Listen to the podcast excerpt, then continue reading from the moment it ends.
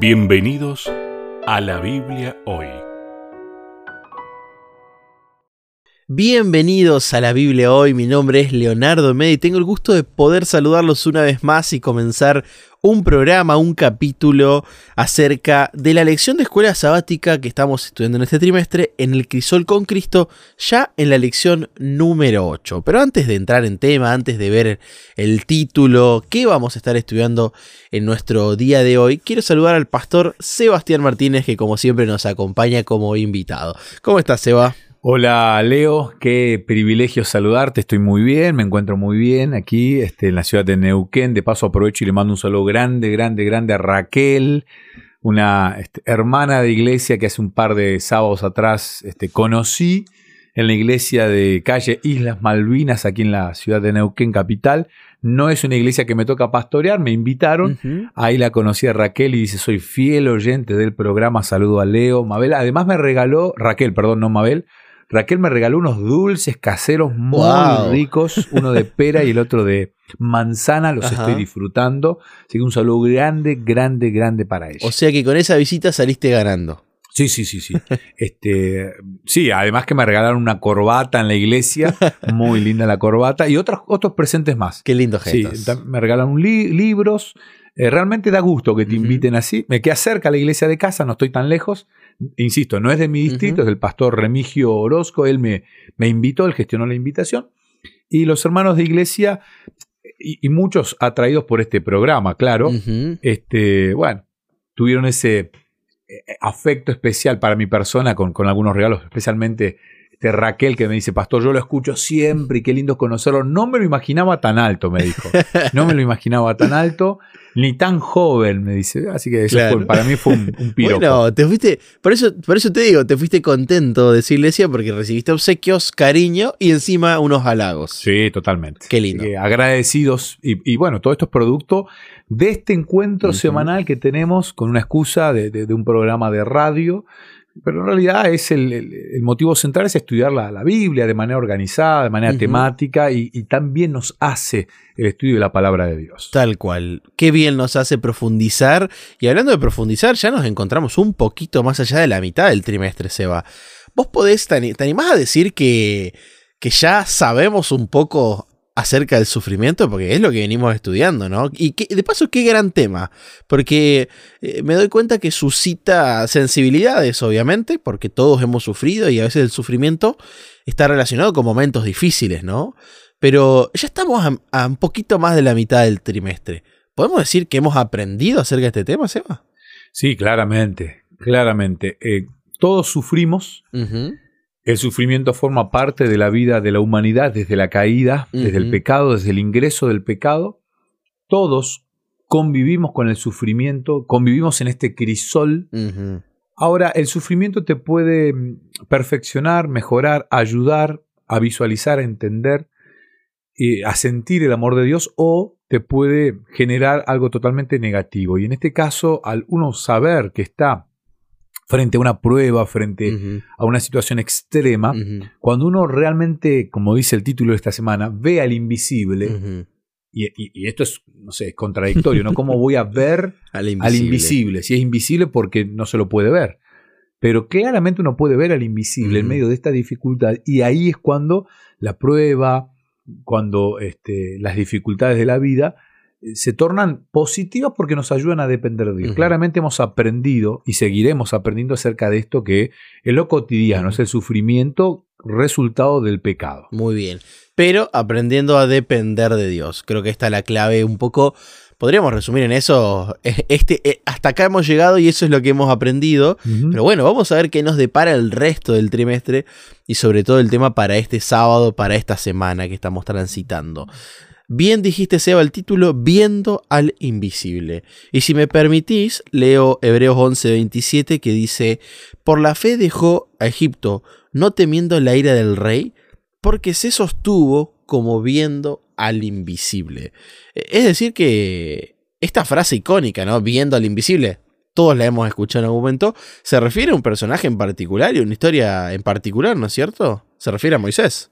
Claramente, está hablando de este líder político, estamos hablando de un político para mí el mejor de todos, con, con, con, una escasez de recursos, porque, a ver, hacer política con una cartera, con un banco central repleto de reservas, con una este, exportación de productos que te dejan dividendos, es, es, sencillo. Digamos, eh, es fácil gobernar cuando las arcas de tu país están repletas. Eh, Moisés estaba gobernando con un pueblo quebrado, vacío. Y realmente, al ver al invisible, él tuvo la capacidad de enfrentarse frente al, al máximo líder político de esa época, porque el faraón de, Egipto era sin ningún tipo de dudas el máximo líder. Y él avanza, avanza, sin tenerle, sin temerle a la ira del rey. O sea, el rey tenía ira. Claramente el faraón estaba enojado. Claro. Tenía motivos para estarlo. Le estaba pasando algo atroz a su país porque no querían confiar en Dios. Tenían la chance, tenían la oportunidad, habían visto la mano de Dios a lo largo de un montón de situaciones, sin embargo se niegan y esto genera ira. Entonces, también aquí ya aprendemos algo. Cuando uno está en una situación y debe enfrentar a alguien que producto de la, el, poder de Dios, en vez de tenerle eh, amor, de confiar, de ver al invisible, se le genera la ira, uno tiene que seguir avanzando estando seguro que aunque no lo vemos a Dios, Él está viendo al invisible. Y acá es lo, lo maravilloso de, de, Moisés. Esto es fe. Es avanzar con Dios aunque no lo puedo ver. Qué bueno. Y, sabes que hay una palabrita ahí que me llama la atención, Seba. Quería preguntarte. Sostenerse, dice, ¿no? Porque se sostuvo. Y a mí es como, no, no, sé qué impresión te da vos, pero uno tiene que sostenerse, eh, yo me imagino en dos circunstancias. Uno, cuando me estoy por caer, es decir, me resbalo, por ejemplo, ¿no? Estoy por eh, ahí tropezar y me sostengo de una pared, de alguien. Otra, cuando no tengo donde apoyarme y me quedo sostenido de algo, ¿no? Que está más arriba. ¿Cuál, cuál, cuál pensamos que era la sensación que tenía Moisés eh, en esto que se tuvo que sostener? ¿Será que sentía que no tenía dónde apoyar sus pies? Mira, eh, recién cuando iniciaste la pregunta, yo estoy viviendo a unos 3 kilómetros del aeropuerto de la ciudad de Neuquén. Y pasan muchos aviones. Recién cuando iniciaste el diálogo, pasó un avión por, por arriba de casa, lo, lo, escuché apenas, lo, lo, sentí en los auriculares. Wow. Y se da algo interesante cuando uno, cuando el avión está próximo a aterrizar, a un par de kilómetros de aterrizar, hay un momento en que parece que el avión está detenido en el aire. Y mis hijos cuando salimos a caminar, a comprar, a hacer algo aquí cerca y vemos justo el avión, insisto, estamos muy cerca del aeropuerto, hay un momento en donde parece que el, avión está detenido literalmente en el aire. y mi hijo Juan Sebastián lo mira y dice, mira, parece que se frenó en el aire, que está sostenido en el aire. Y vos lo ves ahí y dices, wow. Y yo pienso, qué, qué tremendo el cerebro que Dios diseñó, que Dios creó, que tuvo la capacidad de inventar este artefacto tan pesado y que se sostiene en el aire y que vuela. No, yo me imagino a un Moisés en medio de tanta dificultad, sostenido ahí, literalmente, dependiendo pura y exclusivamente solamente de Dios. No había nada más. No había ni siquiera un intelecto que, que, le diera, bueno, si soy inteligente, el rey me va a entender. Hablo bien, el rey me va a entender. Este, tengo argumentos, el rey tiene miedo. O sea, a él lo único que lo sostenía para enfrentar la ira del faraón era estar convencido que Dios lo sostenía, ver al invisible. Y es la misma situación que se plantea hoy cuando uno enfrenta a un profesor que te, quiere tomar un examen el sábado. Cuando uno enfrenta al jefe, cuando te pide que, concurras al trabajo el sábado para hacer horas extras, cuando vos tenés que enfrentar una situación familiar que te desgaste, que no te permite adorar a Dios como corresponde, lo único que tenés es dejarte sostener por el invisible y depender pura y exclusivamente de él. Y ahí es cuando te hago la última pregunta de este bloque, Seba, porque ¿cómo vuela el tiempo cuando arrancamos a hablar de la elección? Sostenerse, parece que hay ahí una cláusula que es previa al poder sostenerme de Dios. Es decir, para yo poder aferrarme a Dios y a veces estar suspendido en el aire cuando parece que se desmorona el mundo, es por la fe. Porque así comienza este versículo, ¿no? Entonces quería preguntarte para introducir un poco, porque ahora vamos a charlar un poco más acerca de eso en los siguientes bloques, ¿no? ¿La fe es importante para los cristianos? Totalmente. Te voy a leer una frase de un libro que se llama Obreros Evangélicos, página 273. Dice, la fe no es sentimiento, Es pues la fe, la sustancia de las cosas que se esperan, la demostración de las cosas que no se ven. Wow. La verdadera fe no va en ningún sentido aliada a la presunción. Únicamente aquel que tiene verdadera fe está seguro contra la presunción, porque la presunción es la falsificación de la fe por Satanás. Muchos ven que son suplidas sus necesidades del momento, pero no confían en el Señor para el futuro. Manifiestan incredulidad y se entregan al abatimiento y al desánimo ante posibles necesidades. Claramente la fe es necesaria en la vida del cristiano. ¿Y qué es fe?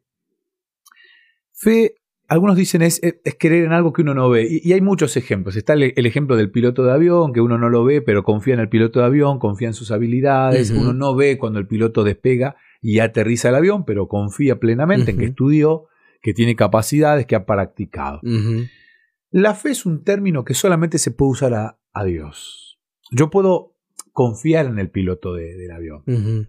Puedo tener la certeza de que el piloto de avión, aunque yo no lo veo, yo puedo tener la convicción de que mi amigo Leo, aunque yo no lo veo en la semana, sé que eh, tal día determinado nos vamos a encontrar para tener este programa.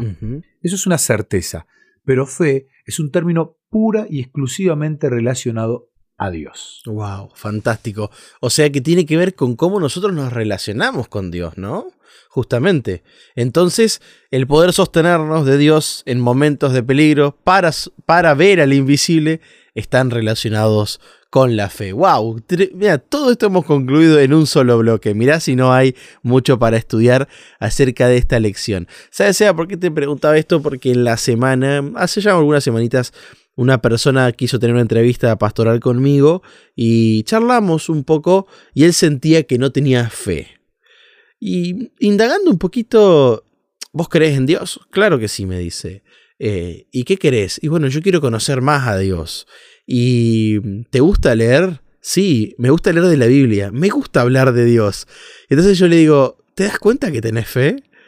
Porque haces todas actividades que tienen que ver con creer en Dios, aunque vos no lo veas.